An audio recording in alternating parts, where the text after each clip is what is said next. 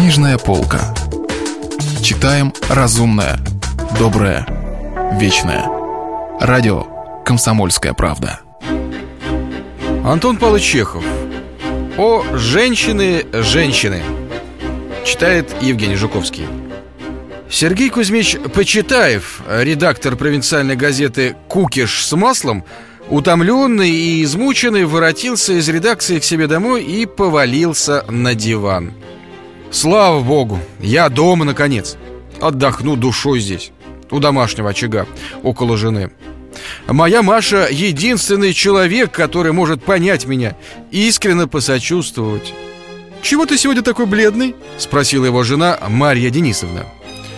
Да так, на душе скверно Пришел вот к тебе и рад, душой отдохну Да что случилось? Вообще скверно А сегодня в особенности Петров не хочет больше отпускать в кредит бумагу. Секретарь запьянствовал.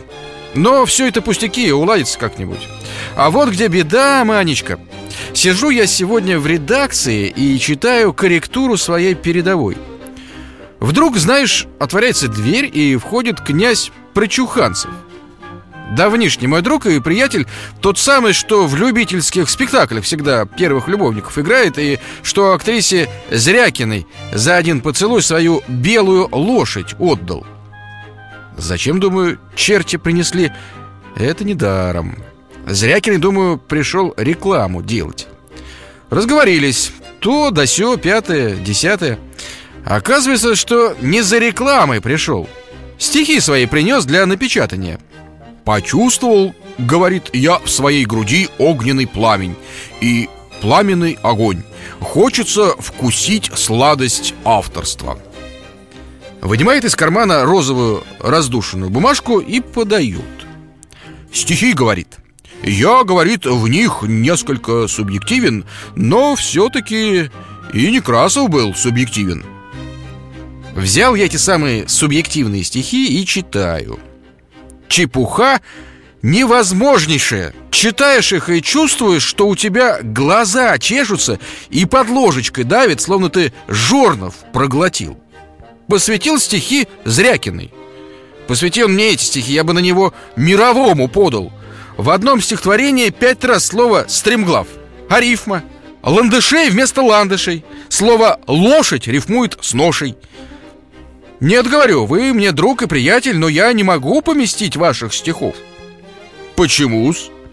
А потому По независящим от редакции обстоятельствам Не подходят под программу газеты Покраснел я весь Глаза стал чесать Соврал, что голова трещит Ну как ему сказать, что его стихи никуда не годятся? Он заметил мое смущение и надулся, как индюк вы, говорит, сердиты на Зрякину, а потому и не хотите печатать моих стихов Я понимаю, понимаю, милостивый государь В лицеприятии меня упрекнул, назвал филистером, клерикалом и еще чем-то. Битых два часа читал мне нотацию.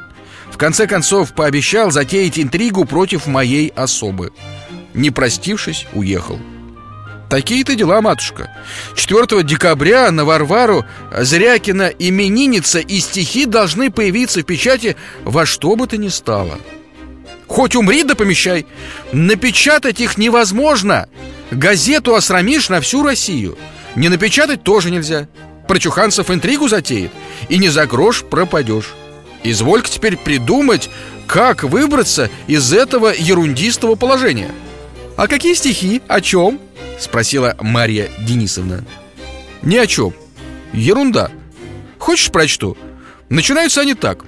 Сквозь дым мечтательной сигары Носилась ты в моих мечтах Неся собой любви удары С улыбкой пламенной в устах А потом сразу переход Прости меня, мой ангел белоснежный, Подруга дней моих, идеал мой нежный, Что я, забыв любовь, стремглав туда, Бросаюсь, где смерти пасть, О, ужасаюсь!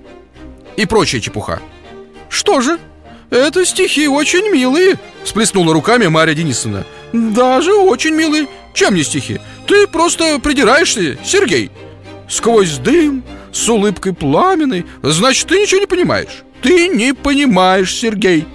Ты не понимаешь, а не я. Нет, извини. Прозы я не понимаю, а стихи я отлично понимаю. Князь превосходно сочинил, отлично! Ты ненавидишь его? Ну и не хочешь печатать? Редактор вздохнул и постучал пальцем сначала по столу, потом по лбу. «Знатоки!» — пробормотал он, презрительно улыбаясь И, взяв свой цилиндр, он горько покачал головой и вышел из дома Иду искать по свету, где оскорбленному есть чувству уголок О, женщины! Женщины!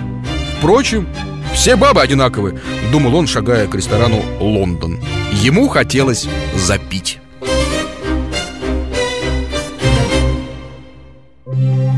Если вы пропустили главу любимого произведения или хотите послушать книгу целиком, добро пожаловать к нам на сайт kp.ru слэш радио раздел «Книжная полка». Книжная полка. Читаем разумное, доброе, вечное.